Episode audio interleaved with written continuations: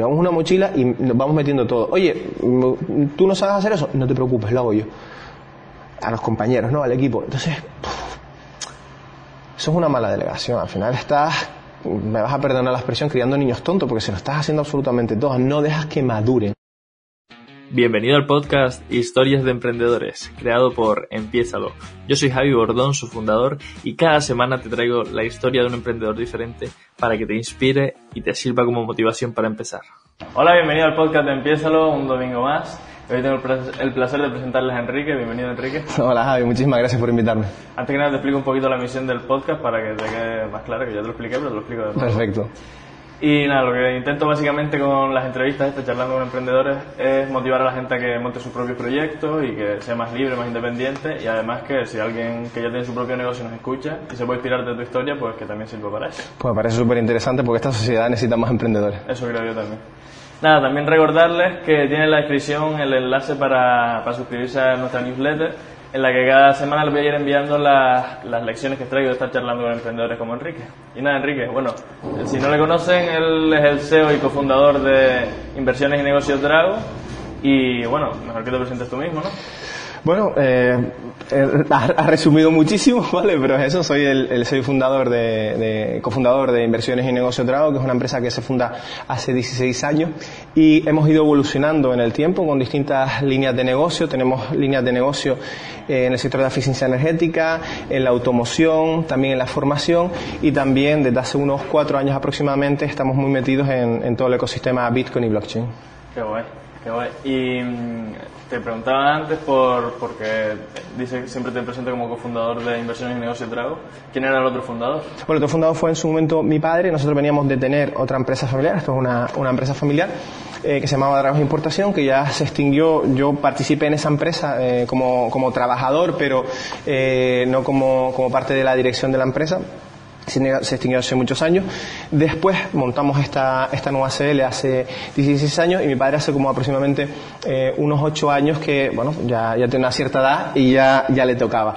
Pero sí, él fue siempre una parte importantísima porque además no solo en, en lo que es la parte administrativa de la empresa, lo que es la SL, la, la persona jurídica, sino que para mí siempre fue un ejemplo de, de, de emprendedor y de emprendimiento porque es lo, yo es lo único que he visto en mi casa toda la vida, a él emprendiendo, él trabajando, enfrentándose a mil retos, con mil problemas, con, con, mil nuevos negocios y es, es, lo que he vivido y para mí ha sido súper importante. Eso que es súper importante, el tener un referente ahí que te vaya marcando las pautas. Exacto. ¿Tú dirías que actualmente todavía te va marcando ciertas líneas por las que ir o ya te manejas solo? Y no... no, no, hace muchos años que me manejo solo, pero sí es cierto que eh, es una persona, eh, eh, es, es, muy inquieta, está siempre buscando cosas y siempre pues me llama, lo típico, me manda una noticia, oye, una noticia sobre Bitcoin, mira que esta empresa invirtió sobre Bitcoin, o mira que podemos hacernos de los talleres, que esto, que esto, esto es novedad, no sé dónde es tendencia. Entonces, es una persona que, que, yo admiro porque ya tiene, ya tiene cierta edad, pero, pero sigue todavía con, con esa ansia, con ese anhelo, con ese deseo de emprender y de hacer cosas. Desde, desde una parte menos ejecutiva, pero con las mismas ganas. Qué bueno. Y te quería preguntar también por el recorrido, cómo fue que llegaron hasta, hasta ahora que tienen un montón de líneas de negocio, por dónde empezaron y cómo fue. Mira, eh, nosotros comenzamos, eh, yo termino, termino la facultad, yo, yo había estado trabajando siempre con la empresa familiar, bueno, pues echando una mano a mi padre, con la, con la parte a lo mejor de, de informática, y la, la que él menos, la, la, la parte de la old school que ellos menos, menos entienden, ¿no? Y termino, termino la facultad, eh, me, me licencio en, Administración y Dirección de Empresas con, con, la especialidad de Recursos Humanos. Y bueno, eh, en ese momento me, me, ofrecen trabajar para la Caja de Canarias, eh, como en el de, dentro del departamento de calidad, uno de mis profesores quería ficharme y tal. Entonces ahí pues me surge la, la duda, me surge un, oye, ¿qué hago? ¿Qué voy a cabo en ese momento? ¿Quiero trabajar para otro o, y tener una vida más tranquila? ¿O sigo los pasos de mi padre y me tiro a la piscina y me meto en el mundo del emprendimiento? Pues bueno, pues este, este, este ha sido el resultado que estoy eh, hoy aquí. Nosotros comenzamos, retomando la pregunta, comenzamos con una pequeña, una pequeña tienda en un local que es propiedad nuestra en, la calle Fernando Guanarteme, en, Gran Canaria, en la provincia de Las Palmas. Y ahí montamos, pues, eh, nosotros veníamos de, eh, de la importación de vehículos de Alemania. Mi padre fue el primer importador en Canarias de, vehículos de, de, alta gama, Mercedes, BMW, Porsche. Y bueno, como estábamos relacionados con el mundo de la automoción, pues dijimos, oye, ese sector estaba un poco en declive, el tema de los coches de importación, había mucha gente que se dedicaba a lo mismo, estaba ya muy saturado, ya no era el negocio tan rentable que era antes. Y bueno, pues en aquella época, eh, digo, hace 16 años había una tendencia y la tendencia era el tuning, ¿vale? Era la personalización de automóviles. Bueno, bueno, teníamos aquí proveedores, tenemos también proveedores en Península y dijimos, oye, ¿por qué no nos especializamos en esto que ahora está en auge? Pues así lo hicimos, empezamos con una tienda pequeñita y bueno, empezaron a pasar los años y ahora eh, uno de, nuestros negocios principales está aquí en el Polígono de Cebadal, también en Gran Canaria, que se llama 101 Racing y nos dedicamos a la personalización de automóviles. En su momento el tuning fue, fue un boom, para nosotros fue eh, un sector muy rentable porque había muchísima gente metida en el entorno sí ahí sí tuvimos una buena visión y dijimos, oye, esto yo creo que va a tener eh, un recorrido corto, de unos años. Nos podíamos haber llamado 101 Tuning, por ejemplo. Bueno, dijimos, eh, pues el racing es algo que nunca va a pasar de moda, las carreras, los coches y tal, y le pusimos ese nombre. ¿Y el 101 por qué? ¿Si se puede saber? Por el número de la calle, o sea, fue por donde empezamos. Era, estuvimos meses buscando nombre y dije, bueno, al final miro un día, digo, oye, el número 101, 101, pues venga, pues así, así se quedó. Pese a que ahora no estamos ahí, pero el nombre, el nombre sigue en pie. Después, eh, mi padre siempre había visto un negocio que le, había, que le había llamado mucho la atención, que aquí en Canarias se veía muy poco, que es el cambio de luna de automóvil, los parabrisas, ¿no? Y bueno, fijándose en la competencia, prácticamente aquí no había nadie y, decide, bueno, hablamos y tal, y oye, pues vamos a buscar el know-how, necesitamos el know-how, el cómo hacer las cosas. Pues que hicimos, fuimos y compramos una franquicia para aquí, para Canarias, que se llama Autocristal Relarsa, en la que ahora mismo tenemos dos talleres, uno en Las Palmas de Gran Canaria y otro en el Polígono Industrial de Arinaga y empezamos a meternos en ese sector, fuimos, fuimos creciendo, creciendo, creciendo y ahora mismo eh, es el decano de, de, de, la provincia de Las Palmas en cuanto a cambio y sustitución, a cambio y reparación de parabrisas. Y después, si quieres, seguimos, porque se han ido hilando las cosas. Han ido sacando más líneas de negocio. Hemos ido, sí, sí. ¿Qué pasa? Que eh, a todos los que nos escuchan, que mm, yo creo que tenemos que estar abiertos, eh, tenemos que, tener, no oír, sino tener una escucha activa de las cosas que van sucediendo en el, en el entorno y no dejar escapar oportunidades de negocio. Pese a que nosotros estábamos en, el mundo de la automoción, pues después empezamos a derivarnos, llegamos al mundo de la eficiencia energética, por otro lado eh, llegamos a, una parte de formación, por otro a las criptomonedas, a Bitcoin. Yo creo que no tenemos que cerrarnos en nada, no creo que esto sea un camino en línea recta, para nada, creo que es un camino que va serpenteando y nos va llevando por muchos derroteros. Y quería preguntarte por, por esto que estás hablando, que abres líneas de negocio por distintos ámbitos. En el sector de la automoción prácticamente tienes la mayoría de tus líneas de negocio, creo yo. Eh, me corriges si no es así. Pero tienes, bueno, tienes la, el reciclaje de lunas, tienes la, el cambio de lunas, tienes el, racing. Lo que te comentaba, a ver, esto realmente es una, es una carrera, ¿vale? Que va siempre hacia adelante, pero no tienes recorrido. O sea, te puede llevar por mil sitios. nosotros, por ejemplo, acabas de mencionar ahora el reciclaje de vidrio. Pues en un momento determinado de, la historia de Autocristal Ralarsa, nos, perdón, eh, sucede que eh, nosotros teníamos una empresa que, nos hacía el reciclaje de vidrio. Reciclaje, creíamos que nos lo estaba haciendo. Bueno, viene una auditoría de Península, porque nuestra empresa está, está auditada, y, y nos dice, no, no, no, mira, eh, esto se está tirando unas combreras. Tienes que buscar un servicio de reciclaje de vidrios, un servicio real, en el que pueda darle una segunda vida, una segunda oportunidad a, ese residuo. Y no existía en Canarias. Pues bueno, pues no existía, pues lo inventamos, ¿vale? Y lo creamos. Y ahora mismo tenemos una empresa que se llama Cobrisas, que es la única empresa de Canarias autorizada por el gobierno de Canarias para reciclar el vidrio automóvil a veces las necesidades te tienes que, tienes que hacer integraciones verticales contigo mismo, con tus proveedores, integraciones eh, horizontales, porque oye, tienes necesidades. Por eso te comentaba que eh, esto no es una línea recta. Esto eh, vamos a siempre hacia adelante, pero tenemos que ir serpenteando. ¿Y cómo haces para, para no perder el foco? Porque bueno, cuando vas todo por la misma línea, toda la automoción, es fácil seguir sacando nuevas líneas de negocio por, esa, por ese camino y va bien. Pero cuando empiezas a sacar ya luego lo del tema de la eficiencia energética o el Bitcoin y tal, no hay veces que te sientes como un poco que... Esa es complicada, sí. A ver, eh, yo creo que ahí el secreto está en rodearte de, gente eh, que se profesionalice, ¿no? Tú tener un poco la visión eh, de pájaro de lo que está sucediendo, también ir, ir eh, entrando y haciendo cosas ejecutivas cuando se vaya necesitando y después ir saliendo de nuevo. Lo que no puedes es estar al 100% metido dentro, porque es, imposible, porque te absorbe el tiempo. Entonces, el gran secreto está en la organización y en el equipo, tener gente que, que trabaje bien, gente, gente implicada, gente en la que confíe sobre todo, que en los tiempos que corre es bastante complicado confiar a la gente, pero tenemos que darle un voto de, confianza ¿no? y saber delegar. Y lo que te comento, tratar de ver las cosas un poco desde arriba, porque si estás en el día a día, 100% es imposible avanzar. Y además eso fue un buen consejo que me dio aquí un empresario de, de, bastante renombre, que una vez comiendo me dice, Enrique, estás demasiado en el día a día. Céntrate en el proyecto, céntrate en el futuro, no en el día a día. El día a día sale solo. Yo creo que es un consejo que le podemos dar a los oyentes. Pues muy, buen consejo, la verdad, porque creo que eso, mi madre es emprendedora también, tiene un negocio más tradicional, tiene, producen queso, y es algo que le digo yo a ella siempre, que, tiene que empezar a delegar porque es que está ella siempre haciendo todo, haciendo tal, cual, y al final la empresa no, no va a avanzar. Es complicado, Javi, es súper complicado. Y sobre todo los que venimos de hacerlo todo, ¿vale? Eh, imagínate, yo estaba solo con mi padre entonces, mm, las tareas más juveniles tenía que hacerla yo, en el sentido de que redes, redes sociales, mm, búsqueda de nuevos productos, búsqueda de nuevos nichos. Entonces, un poco ese, ese fue siempre mi, mi rol, mi papel en, en ese tándem. Y, y es complicado cuando la la empresa em, comienza a crecer, saber delegar. Porque muchas veces el gran fallo que tenemos es que nos convertimos en, empresarios, yo los denomino empresarios mochila. Llevamos una mochila y nos vamos metiendo todo. Oye, ¿tú no sabes hacer eso? No te preocupes, lo hago yo. A los compañeros, ¿no? Al equipo. Entonces, eso es una mala delegación. Al final estás me vas a perdonar la expresión, criando niños tontos, porque se lo estás haciendo absolutamente todo. No dejas que maduren. Y es un problema, como, como tú estabas comentando también con tu madre, que los que venimos de hacerlo todo queremos seguir haciéndolo todo. Y es muy complicado eh, disociar, separar ese querer hacerlo todo del delegar, porque son son antagonistas, son completamente, son, son agua, agua y aceite, ¿no? No, no se puede mezclar, tenemos que tenerlos en, en botes distintos y es complicado. Yo creo que es una de las grandes tareas que, que quedan pendientes de los empresarios que como yo empezamos haciéndolo todo.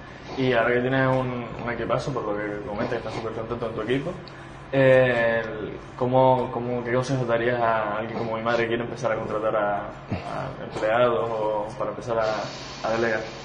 A ver, eh, yo creo que lo, lo primero es, es, confianza, ¿vale? Hasta que tú no empiezas a confiar en que las personas pueden hacer las cosas eh, no tan bien como tú, sino que pueden hacerlas. Y no hablo, no, cuando digo no tan bien es porque creemos, y sobre todo los que venimos de, emprender y de, hacer, de, hacerlo prácticamente todo, creemos que lo hacemos todo bien y lo que hacen los demás siempre tiene alguna imperfección. Yo creo que ese es el, el primer consejo. Las cosas hay que hacerlas y cada uno tiene su forma de hacerlas marcar directrices, oye, yo quiero que las, que las hagas así, así, pero tenemos que dar un, un margen, ¿no? El, el, carril tiene que ser ancho para que esa persona, pese a que va a llegar al mismo, al mismo, al mismo sitio, va a llegar al mismo destino, tenga su margen de maniobra. Si no, la agobias y te conviertes a ojos de esa persona en un tirano. Entonces, un poco eh, hay un juego por ahí que se, además se ha visto mucho en, los reality, que es que se pone la gente por detrás y tú te dejas caer para atrás. Pues una cosa similar, cerrar los ojos, dejarse caer, que te van a coger.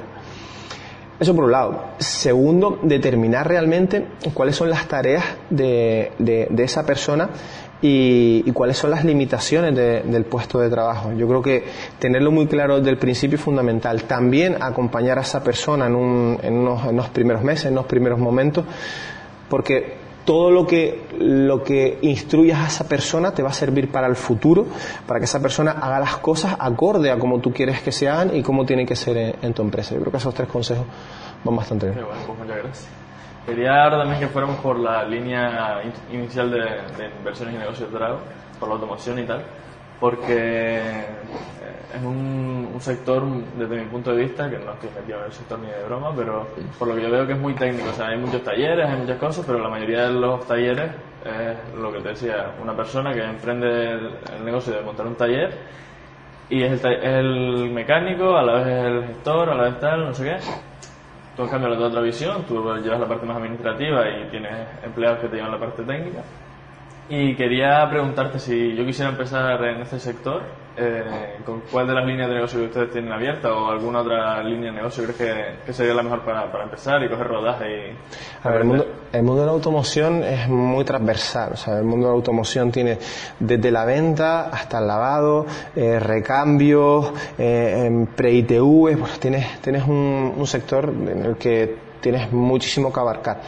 La problemática a lo mejor del sector, y lo acabas de mencionar tú, es comenzar, porque tienes habilidades mecánicas, habilidades técnicas, montas un taller y te quedas ahí. Eso es peligroso. Además, mm, Canarias está llena de, pequeños talleres de, de, una persona o esa persona y su pareja o esa persona y su hijo y no son capaces de evolucionar y se ven ahí atascadas hasta, hasta la eternidad. Entonces yo creo que la visión que hay que darles es un poco una visión de, oye, mm, plantearse, yo quiero el autoempleo o quiero que esto crezca. Eso es importantísimo. Cuidado, que hay gente que se conforma con el autoempleo y para mí chapó, perfecto. Pero si quieres crecer, mm, tienes que, tienes que tratar de, diferenciarlo. Y con respecto a en dónde, dónde empezar, bueno, se abre un campo espectacular ahora en todo lo que son los coches eléctricos. ¿Vale? Y no solo dentro de la automoción, sino dentro de la movilidad de lo que es la movilidad.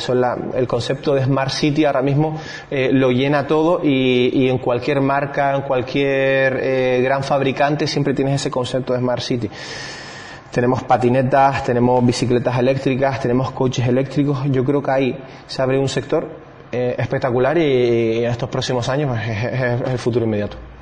Yo, pienso igual, de hecho justo, bueno, yo terminé la carrera de educación física este año y estaba haciendo las prácticas en el campo de golf y fueron a inaugurar un punto de carga eléctrico y tal y fue el director de Volkswagen Canarias o de, de Nissan o no sé qué y estaban hablando sobre este tema y digo, coño, es que es una realidad ya, o sea, los coches eléctricos y la, la Smart City que... Sí, sí, sí, Dentro, de, dentro del marco de las Smart City, eh, eh, la movilidad en sí misma, la movilidad de personas, yo creo que va, a ser, va a ser fundamental y va a ser un nicho de mercado que se va a ir desarrollando durante estos, durante estos próximos años eh, y va a, ser, va a ser espectacular, sobre todo también porque llegan muchísimas ayudas de, de Europa para poder montar proyectos en el marco de las Smart Cities. Qué guay. Y los errores que tú haya, o que tu empresa haya cometido desde que empezaron con el tema de la automoción, ¿cuáles crees que serían los, que, los más graves así que, que la gente podría evitar? Wow, han sido, han sido tantos y tan buenos porque hemos aprendido, de, hemos aprendido mucho. Mira, mm, yo creo que, que uno de ellos eh, puede ser que eh, en un equipo de trabajo, ¿vale? Y ya no, no la automoción, sino lo traspolo a cualquier otra cosa. Mm, tenemos que tener distintas figuras que lideren el, el proyecto, ¿no? Pongamos un equipo de cinco personas en las que, bueno, pues tienes eh, técnicos cada uno con, su, con sus especialidades.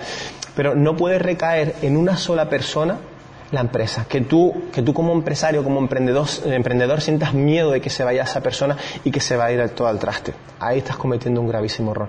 Y ese, ya te digo, es un error que, que, cometimos en esta empresa. Y con el tiempo vimos que, que a, voy a usar un refrán, a rey muerto, rey puesto.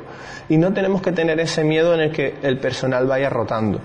También eh, otro, otro error que mm, lo mismo no solo me lo llevo al sector de automoción, sino eh, me lo llevo a cualquier otro sector, es encariñarse demasiado con la gente, ¿vale? A la gente tenemos que tratarla bien, tenemos que tratarla con respeto, pero saber que eh, crear lazos de amistad y, ojo, familiares dentro de la, de la, de la empresa, en algunos momentos puede ser contraproducente, porque eh, mm, no tomas decisiones con la cabeza, con los números, tomas decisiones con el corazón.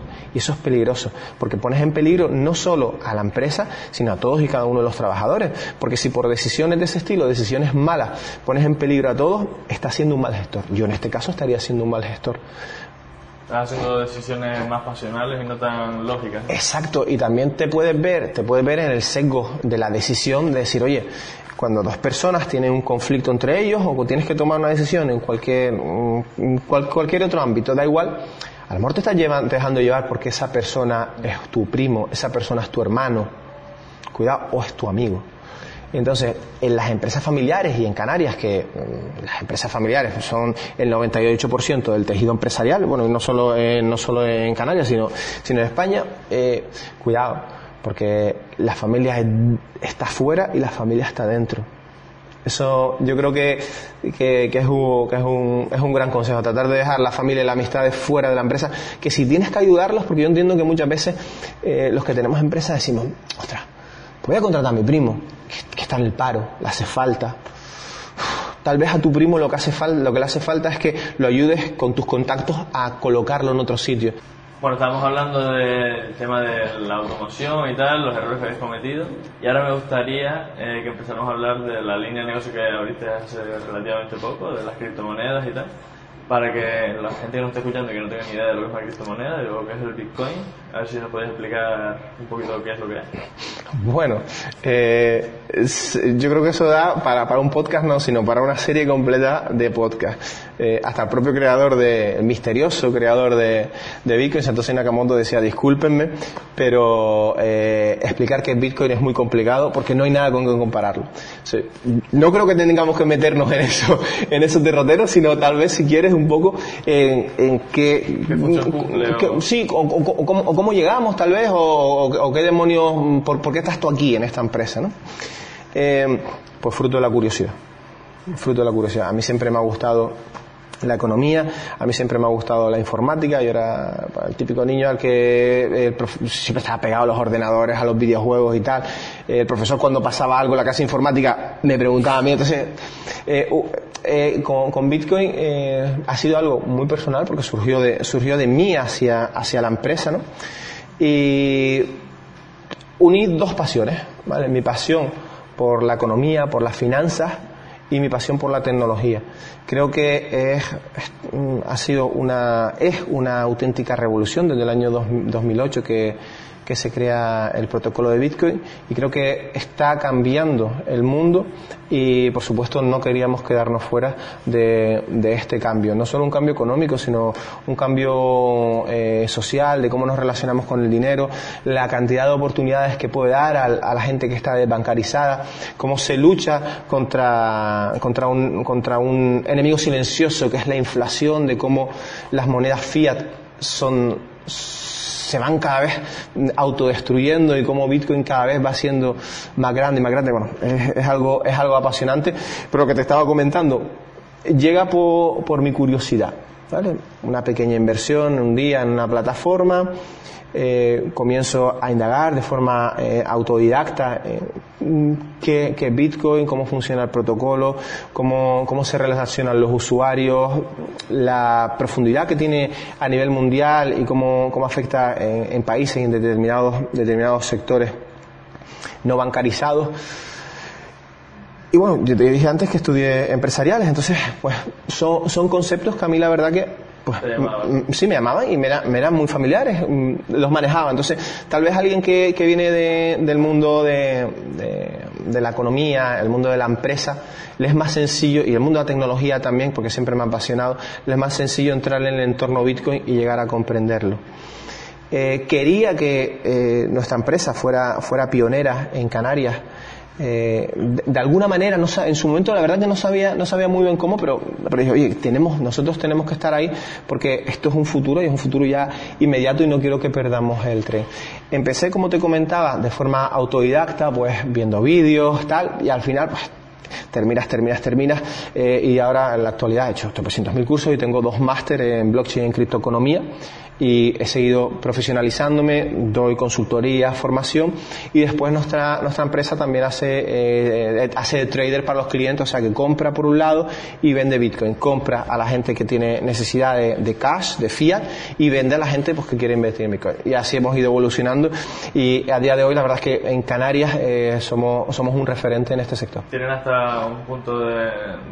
Sí, tenemos hasta, sí, el primer cajero de, Bitcoin de, de Canarias eh, lo tenemos nosotros cuando me vieron, la gente me vio aparecer con ese cajero, se pensaba que estaba, estaba chiflado, estaba loco, pues que había perdido el juicio, porque los cajeros no es, no es una pieza que sea barata. Pero bueno, la verdad que tenía, empecé a, a que la gente me decía que estaba, estaba un poco grillado eh, yo lo, tenía clarísimo, lo tenía súper, súper claro. Y a todo el mundo que le contaba la historia, pues bueno, pues compañeros y tal, el sector, compañeros de batalla y tal, me decían, tú estás pirado, tío, tú estás loco. Pero la verdad es que yo lo vi muy claro, y lo vi muy claro hace años, y bueno, a día de hoy es una, es una auténtica realidad que hay ya eh, grandes empresas eh, como MicroStrategy, BlackRock invirtiendo en Bitcoin. Eh, ha democratizado la inversión, ¿no? cualquier tipo de, pequeño inversor, desde uno que invierte de euros hasta mil euros, cualquiera puede entrar a, formar parte de, este ecosistema y la verdad es algo que, me apasiona. ¿Y el, al cajero? Bueno, no sé cuánto costará un cajero, pero ¿crees que le ha llegado la rentabilidad que merece o por ahora no está tan demandado ese tipo de servicio?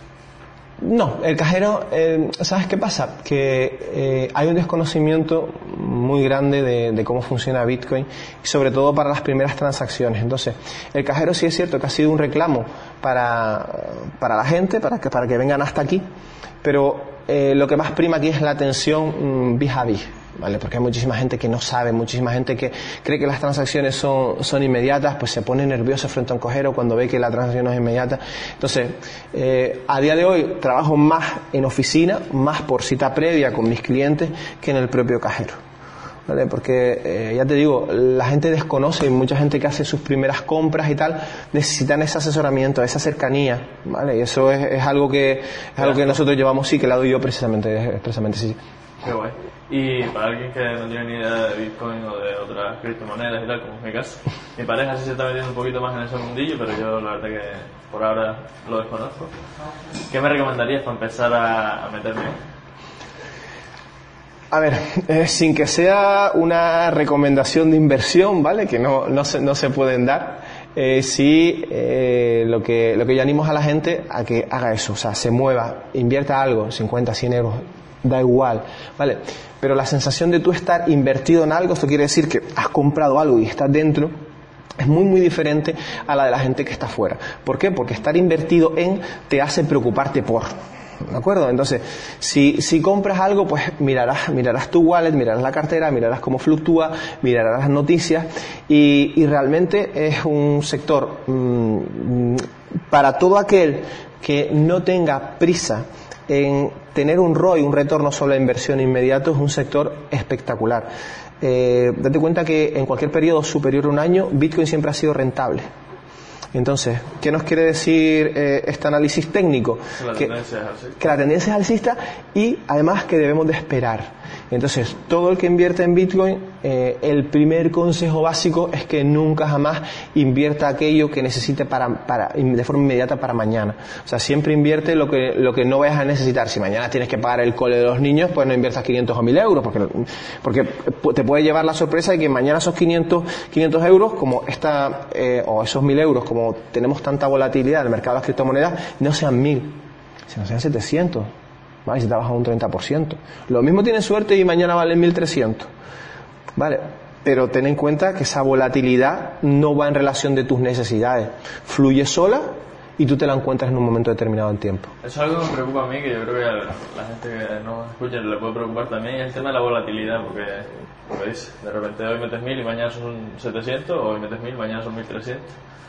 ¿Qué crees que hay que, o sea, supongo que habrá que cambiar el chip, cambiar la mentalidad y tal y ver más la tendencia a largo plazo, pero ¿qué crees que debería, en qué crees que debería enfocarme para, para quitarme ese miedo de sí? Es muy sencillo, que somos comunistas o somos capitalistas, ¿vale? Entonces, eh, las, cosas, las cosas incrementan, incrementan su valor, se modifican, y eso realmente es, es, lo interesante de este sector, porque si fuera todo llano, todo plano, ¿qué sentido tiene? no tiene ningún sentido. Sea llano, que sea llano no, pero Claro, que hay picos y bajadas muy... Muy, pronunciados, sí, sí, sí, sí. A ver, eh, y cuando tienes... Eh, yo creo, ¿sabes qué pasa, eh, Javi? Que entre menos cantidad de Bitcoin tienes, más te preocupa eso. Cuanto más cantidad de Bitcoin tienes y mayor es tu inversión, menos te preocupa esa volatilidad. ¿Vale? Me explico. En función de que tú vas avanzando, vas viendo que esa volatilidad es parte del juego. Y si nos remitimos al, consejo que di antes de que ese dinero, mm, ese dinero que vayamos a invertir, no lo necesitemos en el corto plazo y sabemos que en el largo plazo o tenemos la gran confianza mirando el histórico y en el largo plazo cada vez esto va a ir a más, no nos va a preocupar. Le preocupa más a lo mejor al que invierte 100 euros que mañana sean 70 y de repente dice, esto de las criptomonedas, esto no es para mí. ¿De acuerdo? Entonces, yo creo que es, importantísimo ese consejo de quedarnos con que, eh, en función de que vayamos evolucionando en el sector de las criptomonedas, vamos a ir viendo que la volatilidad es parte del juego y es parte del capitalismo. Y en una economía de libre mercado esto, funciona así. Y entre más volatilidad tiene yo creo que más atrae a la gente porque a la gente le atrae las cosas realmente que pueden darle un beneficio Sí, por eso hay tanta gente que compra lotería, que compra, que juega los casinos y cosas de eso. Bueno, sí, lo podemos comparar. Yo la verdad que no, nunca he comprado un boleto, no tengo, no tengo, no tengo ni idea, pero imagino que la sensación puede ser un poco similar. Pero teniendo en cuenta de que eso, eso es mera suerte. Vale, esto no es suerte. Esto no es un bombo que de repente salga un número, no. Hay un montón de, factores que van a influir en que ese precio suba o baje, que son esos factores a los que tenemos que tener, que tenemos que tener en cuenta. Por lo tanto, comparar eh, las criptomonedas con los juegos de azar es un error, porque en el juego de azar lo único que influye es eso, la, la, estadística, la probabilidad y que te salga la bolita o con el rasca esto, creo que también hay algo de esto, que con el rasca te salga el número. Aquí no, aquí influyen un montón de cosas. El número de gente que está comprando, el número de gente que está vendiendo, eh, pues eh, lo, que, lo que digas los Musk o, o, los tipos de interés en Estados Unidos o si se aprueba eh, un ETF por la SEC. Entonces, ahí es un compendio de cosas tan tan interesante y tan apasionante que no conozco a nadie, a nadie que haya entrado en el sector de las criptomonedas y después se haya marchado. Sí conozco a gente que ha invertido, ha, metido 100 euros y le ha ido mal, pero porque no, solo, solo, ha hecho eso y, no se y no se ha metido. Pero todo el que ha empezado a indagar un poquitito, a todos les ha apasionado y han llegado a comprender cómo funciona este sector. En mayor grado o menor grado, de una forma más técnica o menos técnica, pero sí han comprendido que, eh, que es algo que es en el largo plazo y que se abre un mundo de oportunidades brutal, porque estamos hablando de Bitcoin y de, y de, y del resto de altcoins, del resto de criptomonedas, pero también se abren las DeFi, son las, las finanzas descentralizadas también. Ojo, que es un mundo que ya está aquí y que eh, va a, llenar absolutamente todo en todos los sectores. O nos adaptamos o nos morimos. Sí, correcto. Que, quería preguntarte, porque bueno, eh, existen un montón de plataformas y tal para invertir en criptomonedas, y a ver cuál me recomendabas tú para, para iniciarme. Bueno, a ver, hay tropecientas, como tú bien dices, hay tropecientas mil plataformas. Eh, mm, tenemos que distinguir entre lo que es un, exchange, que es un mercado en donde se compra y se vende criptomonedas, y una wallet, que es un lugar donde solamente se guardan. ¿De acuerdo? Entonces, si va a depender mucho eh, de, del perfil que tengas y tu ideología en cuanto a las criptomonedas. Hay, me explico. Hay gente en el que ve, que ve el mundo de las criptomonedas eh, como algo personal, intransferible y que es tuyo y que mm, trato de mantener la privacidad y el anonimato a toda costa. Entonces esa gente no va a los exchanges, porque los exchanges están regulados y los exchanges tienes que dar datos. Se va al tema de la wallet. Si tú me preguntas, ¿Qué exchange recomiendo? Tal vez recomiendo eh, Binance, que es eh, el exchange más grande a nivel mundial. Seguramente mucha gente esté oyendo esto y haya dicho vaina y bueno, me estén ahora emocionando con el dedo y criticándome porque es un exchange que eh, muy grande, eh, no, tiene, no tiene un monopolio, pero por volumen de, de, mercado es el número uno. Eh, está, está controlado, está regulado, en algunos países está teniendo problemas, pero bueno, para la gente que entra, un exchange. Claro, es que es un exchange que es un poco similar a, un banco, ¿no? Estamos acostumbrados, em, siempre hemos trabajado con bancos, entonces... Eh, más fácil de entender. Es un poco más fácil de entender, pese a que la profundidad de Binance es, brutal, tienes, tienes el ERM, tienes el saving, eh, tienes apalancamiento, tienes absolutamente de todo, entonces es una plataforma muy completa. Los más puristas no van a ese tipo de plataformas, los más puristas van a wallets donde eh, el anonimato es total, yo sé, pues Samurai Wallet o Exodus, donde eres tú contra el mundo, ¿de acuerdo? Pero ojo, que en ese tú contra el mundo está también que eh, asumes la responsabilidad, ¿de acuerdo? No vas a tener a nadie en el que protestar ni mandarle un correo electrónico si se te pierden las claves privadas o si te equivocado en una transferencia. Entonces, yo para la gente que comienza y quiere experimentar y quiere que la caída, porque al final en el sector de las criptomonedas en algún momento vas a cometer un error, pero si quieres que esa caída eh, no sea sobre cemento, sino sea sobre una cama un poquito más mullidita y te duela menos, les recomiendo que vayan a un exchange centralizado y en función de que vayan evolucionando. en, su, en sus vivencias eh, con, con, las criptomonedas, pues ya después si quieres, pues elijan un poco más el anonimato de, la, de las wallets. Qué bueno. Y hablabas mucho sobre Bitcoin, no sé si porque es la más famosa, porque es la única en la que inviertes, inviertes tú o... A ver, ¿Por motivo especial o mm, Sí, bueno, primero porque yo estoy totalmente enamorado de Bitcoin, ¿vale? Porque eh, tiene algo que no tiene el resto de criptomonedas. Y es que eh, fue creada y su creador desapareció, por lo tanto, eh, pese a que, a que pueda haber salvedades, el control no lo tiene nadie. El resto de proyectos han sido creados por, equipos, por empresas, por grupos, por consorcios y en cierta medida están controlados, pese a que eh, tú lo lances a la red y, el, con, los smart contracts pues funcione de forma todo de, de, manera automática, no tienen ese, mm, ese halo de, de misterio, de, de anarquía, de autonomía que tiene Bitcoin. Y ya te digo, yo por eso estoy totalmente enamorado de Bitcoin. Y, y, por otro lado, mucha gente acusa a Bitcoin de, no, es que, mm, es que no puedes hacer otra cosa. Es que con, con Ethereum, con Cardano, con, con ADA, lo que sea, da igual, puedes hacer un montón de cosas, puedes hacer más contra. Sí, pero es que Bitcoin está fabricado para eso, o sea, se creó para eso. Hace una sola cosa y la hace mejor que ninguna.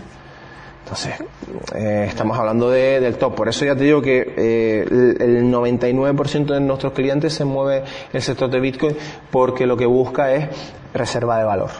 Vale, bueno, en, nuestros clientes dos cosas, reserva de valor y después también eh, yo trabajo mucho con remesas, eh, también remesas a Sudamérica, África, Europa en las que lo, que se busca es enviar ese valor pues a tus familiares porque bueno pues lo que ganas aquí lo quieres enviar para allá o también tengo muchos clientes que hacen envíos a plataformas de inversión para después tratar de multiplicar el dinero. inmigrantes lo que sea que trabajan aquí quieren enviar el dinero para allá lo envían en forma de sí sí sí sí sí, sí correcto correcto. O al revés también. Tengo tengo algunos clientes que eh, sus familiares trabajan, por ejemplo, en Cuba y quieren enviar dinero a, España y no pueden de otra manera que no sea Bitcoin. Entonces, hacen transferencia a Cuba, España de Bitcoin, ¿vale? Y en Bitcoin, pues eh, nosotros le hacemos al cliente la conversión en euros. Qué bueno, cosa. Qué bueno.